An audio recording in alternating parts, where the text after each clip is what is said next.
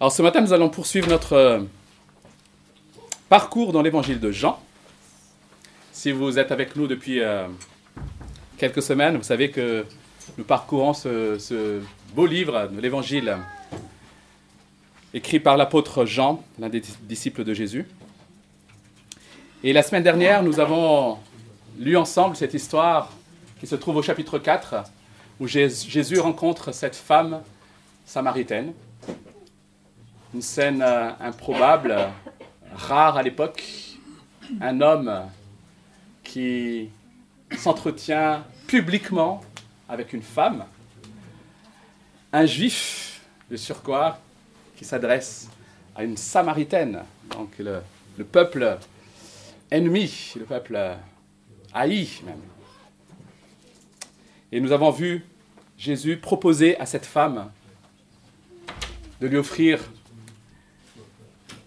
l'eau vive, l'eau qui désaltère, l'eau qui ne donne plus jamais soif. Et nous continuons ce matin, toujours dans le chapitre 4, ce récit, ce récit. Verset 27, si vous avez vos Bibles, Jean chapitre 4, verset 27, je lis. Là-dessus arrivèrent ses disciples. Et ils étaient étonnés de ce qu'il parlait avec une femme. Toutefois, aucun ne dit Que lui demandes-tu ou pourquoi parles-tu avec elle? Alors la femme laissa sa cruche, s'en alla dans la ville et dit aux habitants Venez voir un homme qui m'a dit ce que j'ai fait. Ne serait-il pas le Messie? Ils sortirent de la ville et vinrent vers lui. Pendant ce temps, les disciples le pressaient en disant Maître, mange. Mais il leur dit, j'ai à manger une nourriture que vous ne connaissez pas. Les disciples se disaient donc les uns aux autres, quelqu'un lui aurait-il apporté à manger? Jésus leur dit, ma nourriture est de faire la volonté de celui qui m'a envoyé, qui m'a envoyé, et d'accomplir son œuvre. Ne dites-vous pas qu'il y a encore quatre mois jusqu'à la moisson? Eh bien, je vous le dis, levez les yeux et regardez les champs, ils sont déjà blancs pour la moisson. Celui qui moissonne reçoit un salaire et amasse du fruit pour la vie éternelle, afin que celui qui sème et celui qui moissonne se réjouissent ensemble. En effet, en cela cette parole est vraie. L'un sème et l'autre moissonne. Je vous ai envoyé récolter une moisson qui ne vous a pas demandé de travail. D'autres ont travaillé, et vous êtes entrés dans leur travail. Beaucoup de Samaritains de cette ville crurent en Jésus à cause des paroles de la femme qui rendait ses témoignages. Il m'a dit tout ce que j'ai fait. Ainsi donc, quand ils vinrent le trouver, les Samaritains le prièrent de rester avec eux. Il, restait là, il resta là deux jours. Un bien plus grand nombre crurent à cause des paroles de Jésus.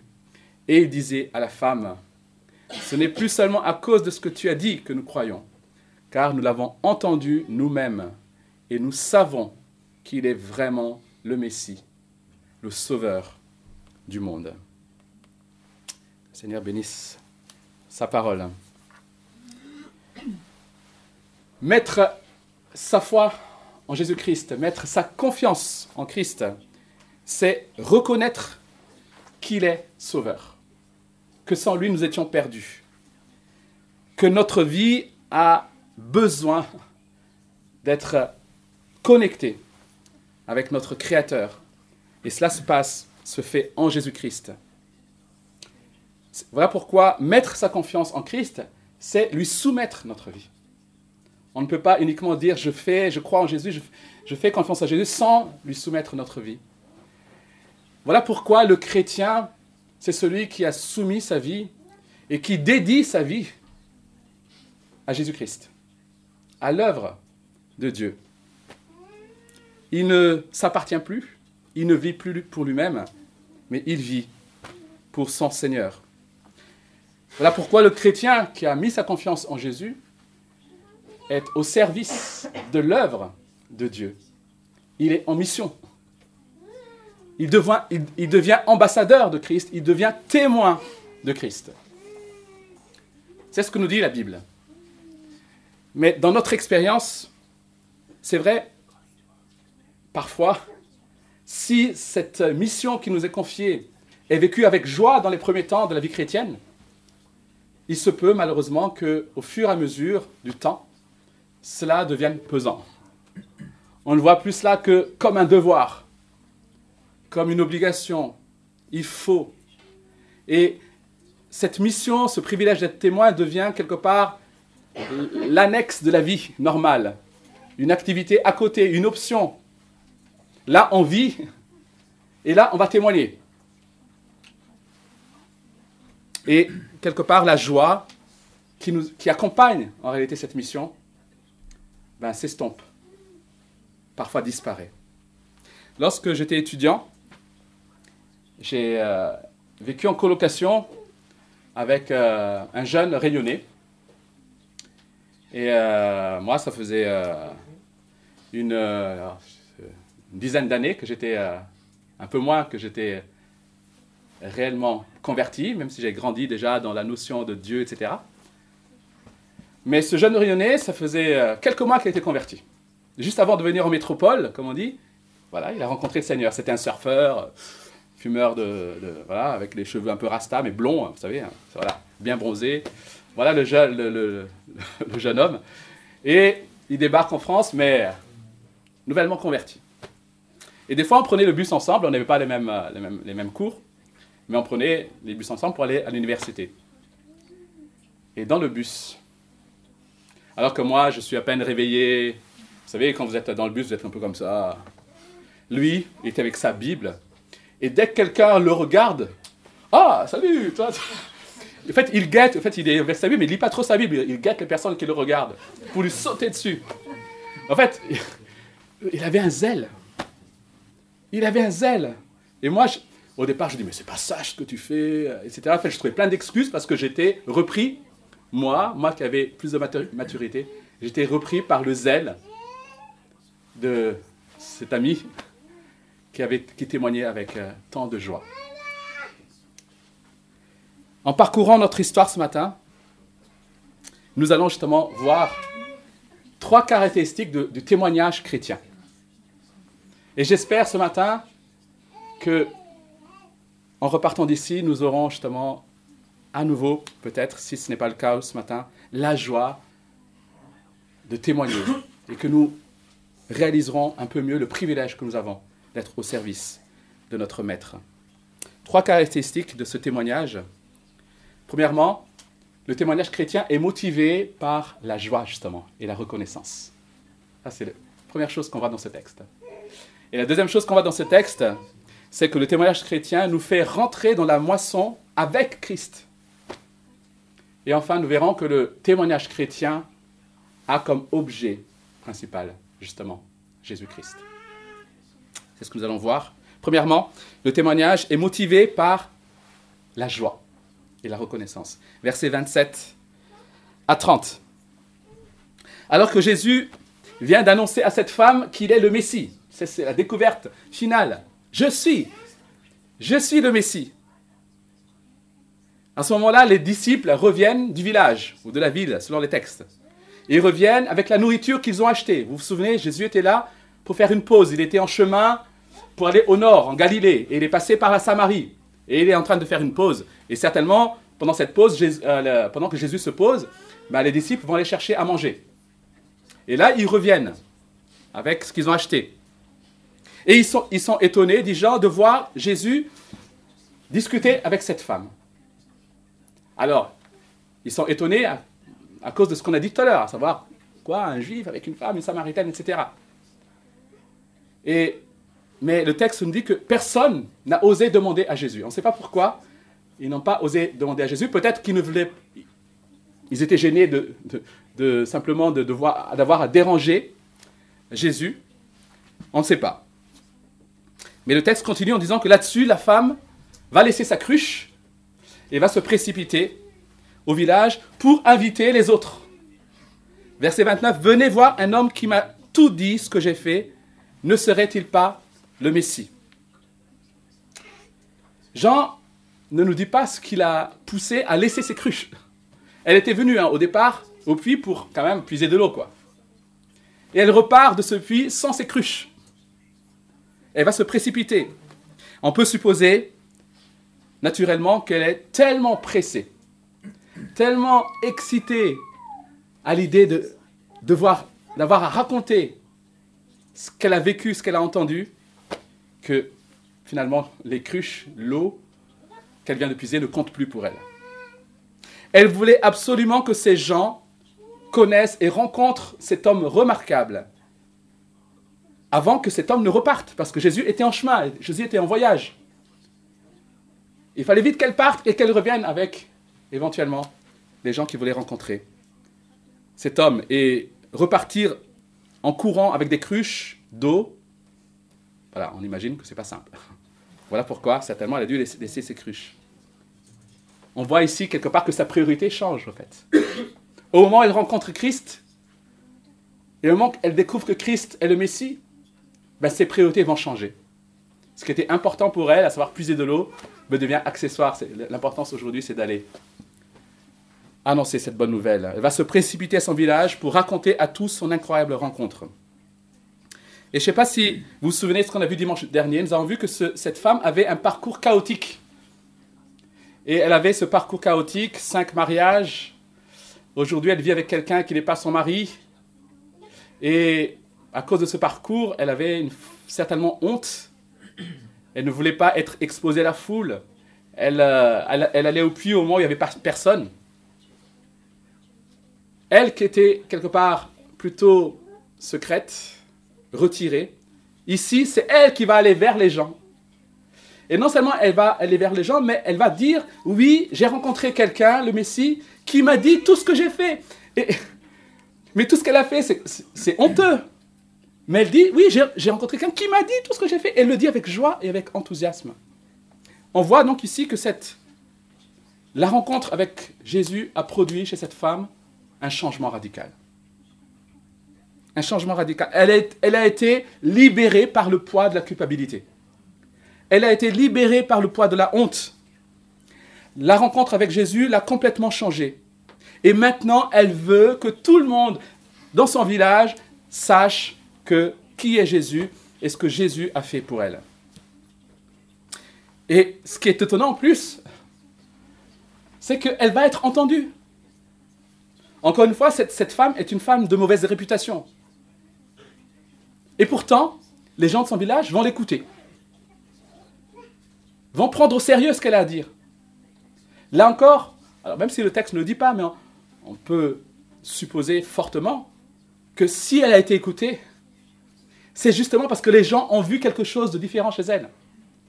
Il s'est passé quelque chose chez elle, quoi. On la connaît, cette femme. C'est celle qui, va un peu discrètement, qui, qui, qui, voilà, pour aller au puits. Et maintenant, elle se précipite vers nous. Elle, nous dit que quelqu'un sait ce qu'elle a vécu. Ces gens ont vu le changement chez cette femme. Ces gens ont été touchés certainement par la joie qui se dégage de cette femme, par l'enthousiasme, le zèle de cette femme. Et c'est certainement, même si le texte ne dit pas à cause de cela, que ces gens vont écouter cette femme. Elle qui était si discrète, qui faisait tout pour fuir la compagnie, la voilà qui va vers les gens pour annoncer la bonne nouvelle. Je ne sais pas si vous avez observé, ah, je n'ai pas fait d'études, hein, je n'ai pas lu non plus d'études sur ça, mais c'est une observation personnelle, mais que toute joie s'exprime. C'est et toute joie se partage. Vous savez, quand euh, vous avez une super nouvelle, euh, je sais pas, imaginez chacun, qu'est-ce qui pourrait être une super nouvelle, une grande nouvelle, un truc, waouh ben, c'est dur d'être tout seul et de devoir se réjouir seul. Surtout quand il y a du monde, vous savez, euh, vous êtes dans une salle où il y a du monde, machin, tout ça, il faut pas, dans une bibliothèque, allez, supposons. Il faut pas faire de bruit. Et là, vous êtes. Vous serrez les, les lèvres, passez les lèvres parce que pourquoi? Parce qu'une joie s'est amenée à, déborder, à s'exprimer, à exprimer. Et même si cette nouvelle est un peu secrète, vous dites, mais à qui je peux le partager? Vous allez trouver votre confident. Parce qu'une joie, ça se partage. Une bonne nouvelle, ça se raconte aux autres. C'est en nous, j'ai l'impression. Nous avons été créés comme ça. La joie, elle se partage. Et c'est ce que vit simplement cette femme. Nous avons ici une femme qui en savait beaucoup moins que Nicodème. Vous vous souvenez de Nicodème? On l'avait vu il y a quelques semaines encore. Ce pharisien, théologien qui connaissait les Écritures, etc., qui était respecté, admiré. À l'opposé, cette femme simple, samaritaine, qui était en plus d'une autre religion, une religion mélangée. Cette femme, on savait beaucoup moins sur Dieu, beaucoup moins sur la manière d'adorer Dieu que Nicodème. Et pourtant, en tout cas d'après ce que rapportent les évangiles, cette femme va avoir un impact beaucoup plus grand que Nicodème. Ça, c'est. On voit ici la manière dont Dieu, finalement, l'humour de Dieu et la souveraineté de Dieu et le désir de Dieu, finalement, de toucher tous et de se servir de tous ceux qui lui appartiennent. Première vérité donc, que nous lisons dans ce texte, c'est que le témoignage est motivé par la joie et la reconnaissance. C'est ce que a vécu cette Samaritaine. Deuxième point, le témoignage nous fait rentrer dans la moisson. C'est ce que nous voyons dans les versets 31, 31 à 38. Le témoignage nous fait rentrer dans la moisson avec Christ. Dans la, suite de l'histoire, donc au verset 31 38, on trouve, on voit, on comprend un peu mieux ici la raison pour laquelle aussi ces disciples sont étonnés. Donc ils sont étonnés de voir cet homme, Jésus, leur maître avec cette femme samaritaine. Mais ils sont étonnés aussi parce que simplement ils ne comprennent pas, ils n'ont pas compris quelle était la véritable mission de Jésus. Et les disciples, donc, ils, reviennent au puits, ils reviennent avec leur repas, avec leur sandwich qu'ils ont acheté au McDo, kebab d'à côté. Enfin, je, plaisante. Et ils vont proposer. Ils vont dire Bon, Jésus, maintenant, il est midi, enfin midi et demi, parce que ça fait. il faut que tu manges, quoi. Parce qu'on va repartir, on a besoin de force. Il faut que tu manges. Et là, Jésus répond Mettez-vous à la place des disciples. Hein. J'ai à manger une nourriture que vous ne connaissez pas. Moi, je suis toujours dans, dans, au chapitre 4, chapitre 3 et chapitre 4 de Jean. Je ne sais pas si vous avez remarqué, je suis, euh, je suis marqué par la manière dont le décalage qu'on voit entre ce que Jésus dit et la manière dont les gens le comprennent. C'est, il y a comme ça le désir de Jésus d'aller titiller, d'aller, d'aller au-delà même de ce qu'expriment les gens. Avec Nicodème, vous savez, comment est-ce que je dois faire pour, euh, voilà, pour rentrer dans le royaume, etc. Non, mais il ne va même pas demander ça en fait. Il a dit, est-ce que tu es vraiment le, rabbin, quoi, le, messie, ou est-ce que tu es un prophète? Question, réponse de Jésus complètement décalée. À moins que tu ne naisses de nouveau, tu ne peux entrer dans le royaume de Dieu. Ce n'est pas la question de, de Nicodème. En plus, il utilise une expression naître de nouveau. Inconnu bataillon. Avec la femme samaritaine. Est-ce que tu peux me donner à boire? Etc. Oui, mais voilà. Où sont et là, la femme qui, euh, euh, Jésus qui répond J'ai une eau qui désaltère, mieux que cette eau. Une eau vive. Là encore, décalage. Et là, enfin, avec ses disciples, cette fois-ci, on n'est plus avec des inconnus, avec ses disciples. Jésus mange. Ah, j'ai une nourriture que vous ne connaissez pas. Et bien sûr, cela ne va faire qu'augmenter l'incompréhension des disciples et Jésus continue en disant, enfin les disciples vont se dire entre eux plutôt, est-ce que quelqu'un lui a porté à manger? En gros, euh, peut-être qu'il a déjà mangé, c'est pour ça qu'il nous dit ça. Ils, ils ne comprennent pas ce qui se passe ici. Pour ces disciples, ce temps qui est passé au puits n'est qu'une pause dans la mission. Leur mission, c'est d'aller au nord, en Galilée, Ici, c'est une pause dans la mission. Cette pause est là pour se nourrir, se désaltérer. Jésus a certes des choses à accomplir, mais pas là. Ici, ce n'est que la pause. Et Jésus va en profiter pour continuer, pour expliquer justement la nature de sa mission, verset 34. Ma nourriture est de faire la volonté de celui qui m'a envoyé et d'accomplir son œuvre. Et puis en s'adressant aux disciples, il dit, ne dites-vous pas qu'il y a encore quatre mois jusqu'à la moisson? En fait, ici, il semble qu'il citerait un dicton de cette époque. Il y a encore quatre mois jusqu'à la moisson. Eh bien, moi, eh bien, je vous le dis, levez les yeux et regardez les champs, ils sont déjà blancs pour la moisson. Jésus explique à ses disciples que ce qu'il est en train de faire, ce qui vient de se passer là, sous leurs yeux, avec cette femme, c'est sa mission première. Et sa mission consiste à moissonner, à récolter. C'est ce qu'il est en train d'expliquer. Sa mission, c'est là. Il est en train de moissonner. C'est le temps de la moisson. Jésus, chers amis, fait une annonce importante ici. Dans, le même chapitre, il a fait déjà une première annonce à la Samaritaine. Il dit, voici maintenant l'heure. C'est maintenant où ceux qui adorent Dieu n'adorent pas, l'adorent en esprit et en vérité. Pas, sur, pas Jérusalem, pas sur le mont Yazim, mais si en esprit et en vérité. Et cette heure qui vient, c'est lui qui l'inaugure. C'est maintenant, c'est nouvelle étape avec sa venue. Et ici, il fait une deuxième annonce importante. Il dit à nouveau, maintenant, il y a une nouvelle étape.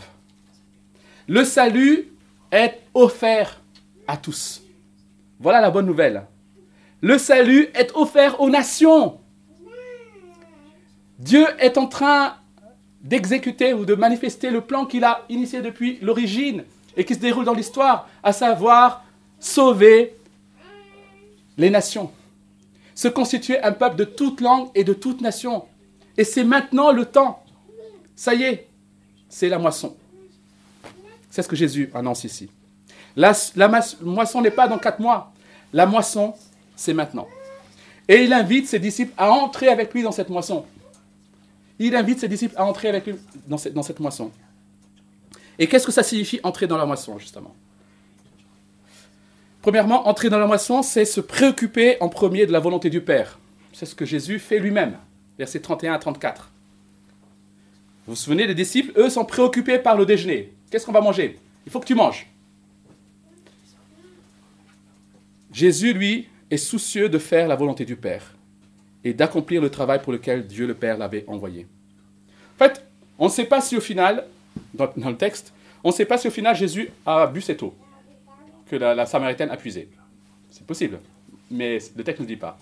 On ne sait pas si au final il a mangé la nourriture que les disciples ont rapportée. C'est possible, mais en tout cas, le texte ne le dit pas. On ne sait pas. Mais ce qu'on sait, c'est qu'il va voir tout un village de Samaritains mettre leur confiance en lui, en découvrant qu'il est le sauveur du monde. Voilà ce qui va réjouir l'être de Jésus. Ce n'est pas l'eau et la nourriture que les disciples ont apporté, mais c'est de voir ce village de Samaritains s'approcher de lui et lui faire confiance et reconnaître comme sauveur du monde. Chers amis, la mission de Jésus est de venir chercher et sauver ceux qui sont perdus. Son premier souci n'est pas la nourriture ou les boissons, mais ceux qui sont perdus.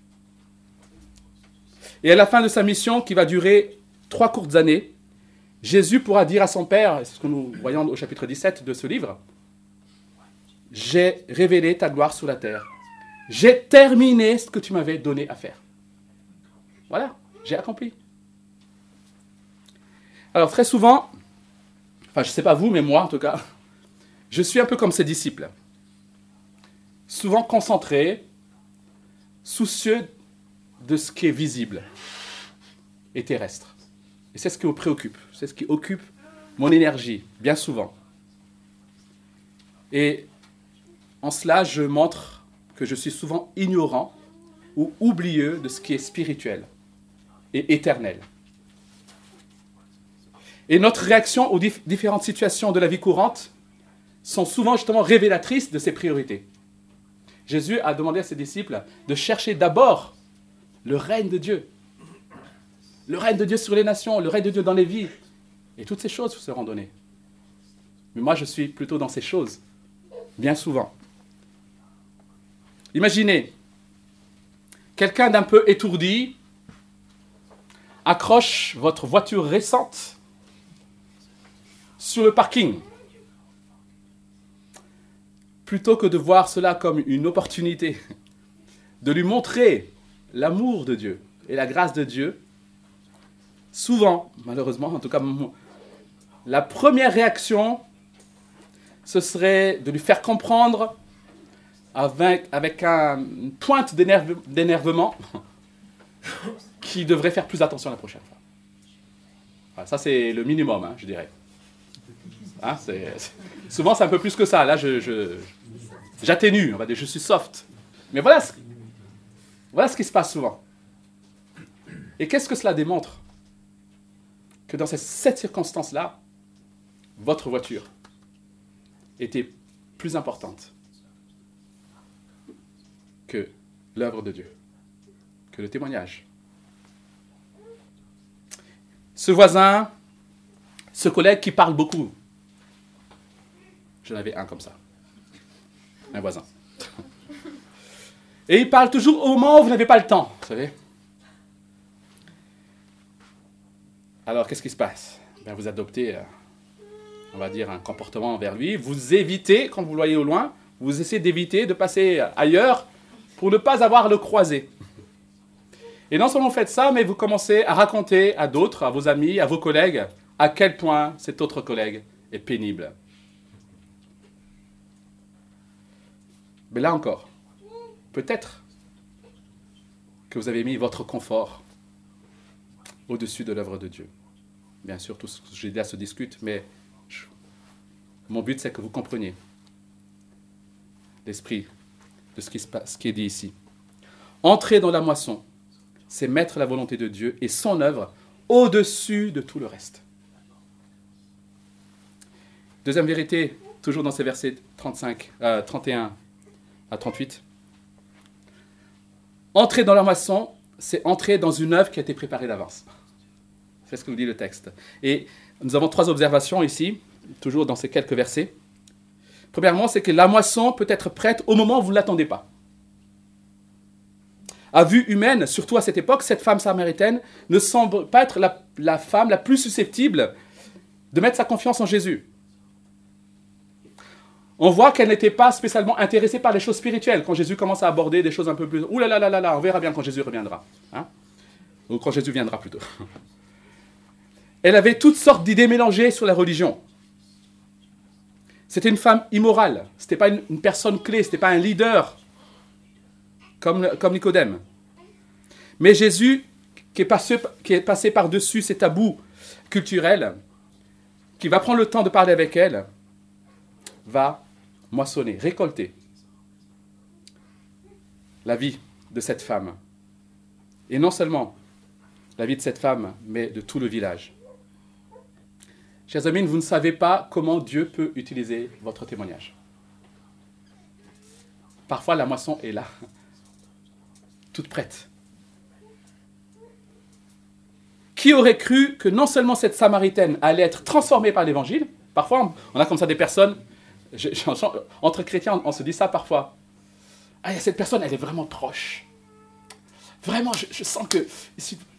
Et puis, ah non, mais cette personne-là, alors là, je vois vraiment pas comment... Vous savez, des- personnes comme ça, humainement, on a l'impression qu'elles elles sont irrécupérables, mais c'est faux. C'est faux. Cette femme, non seulement a mis sa confiance en Jésus, mais elle va être utilisée par Dieu pour emmener un village à Christ. Deuxième vérité sur ces moissons et euh, cette œuvre qui a été préparée d'avance, toujours, c'est qu'il y a une grande joie dans la participation à la moisson, verset 36. Il y a une grande joie dans la participation à la moisson. Celui qui œuvre pour Dieu dans la moisson, œuvre pour un résultat éternel. C'est une œuvre pour un résultat éternel. On ne travaille pas pour un salaire temporel qui, qui ne nous sera d'aucune utilité lorsque nous mourrons. Celui qui entre dans la moisson œuvre pour une récompense éternelle, pour une joie éternelle. On ne sait pas trop à qui Jésus fait référence quand il parle de celui qui sème ici. Celui qui moissonne reçoit un salaire, afin que celui qui sème et celui qui moissonne se réjouissent ensemble, verset 36. On ne sait pas trop à quoi il fait référence, ou plutôt si. Parce qu'ici, il s'identifie à celui qui, moissonne. Il dit qu'il rentre, lui, dans la moisson. Ce qui veut dire que celui qui sème, c'est ceux qui l'ont précédé.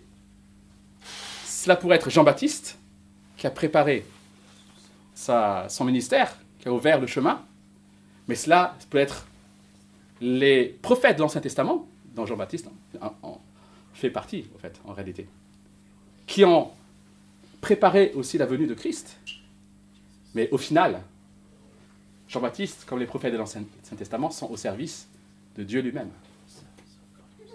C'est Dieu qui a préparé dans son plan la moisson. Et c'est Jésus qui entre dans la moisson, de telle sorte que Jésus et, Dieu le Père, en coopération ensemble, soient dans la joie. Et la bonne nouvelle, chers amis, c'est qu'il nous associe à cette joie. C'est ça la bonne nouvelle. Il aurait pu, Dieu peut en un claquement de doigts sauver tous ceux qu'il veut sauver. Mais il veut nous associer à cette œuvre. C'est un privilège énorme. Afin que celui qui sème et celui qui moissonne se réjouissent ensemble. C'est ça le but. Rentre dans l'œuvre que Dieu a préparée d'avance afin que celui qui sème et que celui qui moissonne se réjouissent ensemble. Est-ce que ce n'est pas un beau programme ça? De se réjouir ensemble, mais de se réjouir avec Dieu. Il y a de la joie dans le ciel pour un pécheur qui se repent. C'est ça le programme. Le fait que quelqu'un ait semé avant que Jésus ait pu récolter nous amène justement à la troisième leçon. Pour qu'il y ait moisson, il faut semer. Versets 37 à 38. Les disciples sont entrés dans un travail, dit Jésus, qui est l'aboutissement d'un plan éternel. Vous êtes entrés dans un travail, finalement, que les autres ont fait avant vous, ont effectué avant vous. Et à notre échelle, de notre histoire là, ici, nous entrons aussi dans une histoire qui est plus grande que la nôtre, qui a commencé avant nous. Et nous devons garder à l'esprit que dans notre témoignage, nous ne travaillons jamais seuls. Bien sûr, on l'a dit, nous, nous participons à la moisson avec Jésus, mais nous participons aussi à la moisson avec les autres. Nous ne sommes jamais seuls. Nous devons à l'esprit, garder à l'esprit que si nous avons le privilège de conduire, peut-être, je ne sais pas si ça vous est déjà arrivé, si nous avons le privilège d'être témoin de quelqu'un qui se donne à Christ, parce qu'on lui a, voilà, on montré qu'il était Christ, ben rappelez-vous que probablement, avant cela, le cœur de cet homme, de cette femme, a été travaillé par Dieu, bien sûr, mais certainement par Dieu au travers de quelqu'un d'autre. Si nous n'avons pas toujours la possibilité de moissonner, ben nous sommes encouragés à persévérer dans la semence, dans la, semaille. du coup, je ne sais plus c'est quoi le mot là. Semence, c'est, ce qu'on sème. La semaille, je crois que c'est là, le fait de semer. En bref. Priez que Dieu arrose la graine que vous avez semée et priez pour que Dieu amène quelqu'un d'autre à récolter ce que vous avez semé. Nous travaillons ensemble dans l'œuvre de Dieu. Nous entrons dans une œuvre qui a été préparée d'avance. Comme Paul le dit dans 1 Corinthiens 3, verset 6, il est face à des Corinthiens qui sont divisés, il y en a qui se réclament d'Apollos, de Paul, etc. Paul il dit, j'ai planté, Apollos arrosé, mais c'est Dieu qui a fait croître. C'est Dieu, en réalité, qui est à l'œuvre en chacun de nous et au travers de nous. Pour que l'œuvre de Dieu qui consiste à sauver ceux qui sont perdus puisse se répandre, pour que cette œuvre soit connue, se répande, ben, il faut des moissonneurs et des semeurs. Je ne sais pas si vous connaissez Adoniram Judson qui a vécu à la fin du 19e siècle, au début du, non, à la fin du 18e siècle, au début du 19e siècle. C'était le premier missionnaire en Birmanie. Cet homme est venu en Birmanie. À l'époque, bien sûr, quand on vient en mission, on est coupé de tout. Il n'y avait pas de moyens de communication, etc. Donc c'est déjà un sacrifice. Il a mis 3-4 ans pour traduire à peu près en langue birmane et dans les langues locales l'évangile. Et apprendre, pour apprendre d'abord la langue et traduire. Donc pendant 3-4 ans, aucun ministère, je dirais, public. Aucun témoignage public. Et j'ai lu, euh, vous trouvez ça sur Wikipédia, que cela a pris 12 ans à Judson pour voir 18 personnes se donner à Christ. 12 ans pour 18 birmans. Je ne sais pas si, comment on peut se mettre à la place de ce missionnaire. Mais aujourd'hui, il y a plus d'un million de chrétiens en Birmanie qui retracent, qui trouvent leurs racines dans ce que ce missionnaire a fait. Il a fondé par la suite une mission baptiste, etc. Voilà. Donc, il a implanté plusieurs églises, etc. Mais beaucoup d'années plus tard. 12 ans pour 18 convertis. Et enfin, dernière leçon de ce texte. Nous avons vu premièrement que le témoignage est motivé par la reconnaissance et la joie. Deuxièmement, que le témoignage nous fait rentrer dans la moisson avec Christ. Enfin, pour terminer, nous allons voir que le témoignage a comme objet principal Jésus-Christ. Jésus-Christ doit être au cœur de notre témoignage. Le témoignage n'a pas comme personnage principal moi, moi qui témoigne, mais Jésus, ce qu'il a fait pour moi et ce qu'il est pour moi. Lorsque je témoigne, c'est ça. Je parle de ce que Jésus a fait pour moi. Je parle de ce que Jésus est pour moi. C'est ce que nous lisons dans les versets 39 à 42. Je lis parce que c'est une, une belle conclusion de cette histoire, du chapitre 4. Beaucoup de Samaritains de cette ville crurent en Jésus à cause des paroles de la femme qui rendait ses témoignages. Il m'a il m'a dit tout ce que j'ai fait. Ainsi donc, quand ils vinrent le trouver, les Samaritains le prièrent de rester avec eux. Il resta là deux jours. Un bien plus grand nombre crurent à cause des paroles de Jésus. Et il disait à la femme, ce n'est plus seulement à cause de ce que tu as dit que nous croyons, car nous l'avons entendu nous-mêmes, et nous savons qu'il est vraiment le Messie, le Sauveur du monde. La femme a reconnu Jésus comme le Messie, celui qui a été annoncé, celui qui devait venir, Dieu fait homme, qui pouvait lui donner l'eau de vie, la vie éternelle. Et quand elle va voir les gens du village, elle va raconter ce que Jésus a fait pour elle et ce que Jésus a dévoilé de sa vie. Il m'a dit tout ce que j'ai fait. Et en disant cela, elle annonce que Jésus est bien plus qu'un prophète. Et les gens du village vont à leur tour se rendre vers Jésus.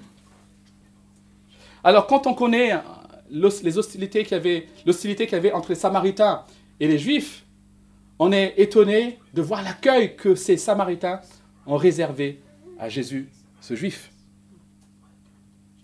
On voit que le Saint-Esprit est capable d'abattre les barrières, justement, qu'ont élevé les hommes de toute nation. Après avoir passé deux jours avec Jésus, et, c'est un privilège rare dans, l'évangile, on voit rarement dans l'évangile, dans, les quatre évangiles, un village entier passer quatre jours avec Jésus. Enfin, enfin deux jours, pardon, entiers avec Jésus. Quel privilège énorme. On ne sait pas ce qui s'est passé, on aurait aimé être là. Mais après avoir passé ces deux jours avec Jésus, les Samaritains ont effectivement reconnu que Jésus est plus qu'un prophète. Il est le sauveur du monde. Il est le sauveur du monde. Il n'est pas uniquement le sauveur des Juifs, mais aussi de, personnes de toute nationalité, des peuples de toute langue. Dire que Jésus est le sauveur du monde signifie que le monde est perdu, que les gens sont perdus et ont besoin de lui. Ils ont besoin d'être sauvés. Ils n'ont pas simplement besoin de quelques conseils pour être moralement bons, pour avoir un bon comportement, pour ne pas être trop malheureux. Ils ont besoin d'être sauvés parce qu'ils sont perdus. Il est le sauveur du monde. Il est le sauveur des Malgaches. Il est le sauveur des Français, il est le sauveur des Chinois, des Indiens, des Mexicains, des Colombiens. Il est le sauveur du monde. Parce que le monde est perdu. Le témoignage a comme objet Jésus et invite les gens à s'approcher de Jésus. Notre témoignage doit pointer vers Jésus. C'est vers Jésus que vous devez aller. C'est ce que les Samaritains ont fait au verset 9. Euh, la, la, Samaritaine a fait au verset 29. Venez voir, venez voir un homme qui m'a dit tout ce que j'ai fait. Et ils sont allés, ils ont vu Jésus et ils ont cru en lui. Chers amis, aujourd'hui encore, Jésus invite ceux qui sont accablés par le péché, ceux qui sont accablés par la culpabilité, par la honte, par l'effort désespéré de paraître bon, de paraître juste. Jésus invite tout cela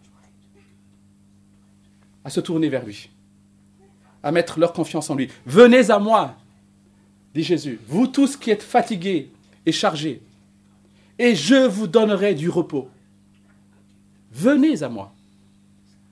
Et la Bible se termine parmi les derniers versets de la Bible. Dans le dernier livre de la Bible, on voit cette invitation à nouveau, que celui qui entende dise viens, que celui qui a soif vienne, que celui qui veut de l'eau de la vie la prenne gratuitement. Voilà l'invitation qui nous est donnée, qui nous est lancée. C'est l'invitation que Dieu nous lance encore ce matin. Et je finis avec ça. Venez à Jésus. Venez à Jésus. Et si vous avez mis votre confiance en Jésus, entrez dans sa moisson avec reconnaissance, avec joie. Entrez dans les œuvres qu'il a préparées d'avance. Faites de la volonté de Dieu votre première préoccupation afin que celui qui sème et celui qui moissonne se réjouissent ensemble. Dieu nous partage sa joie.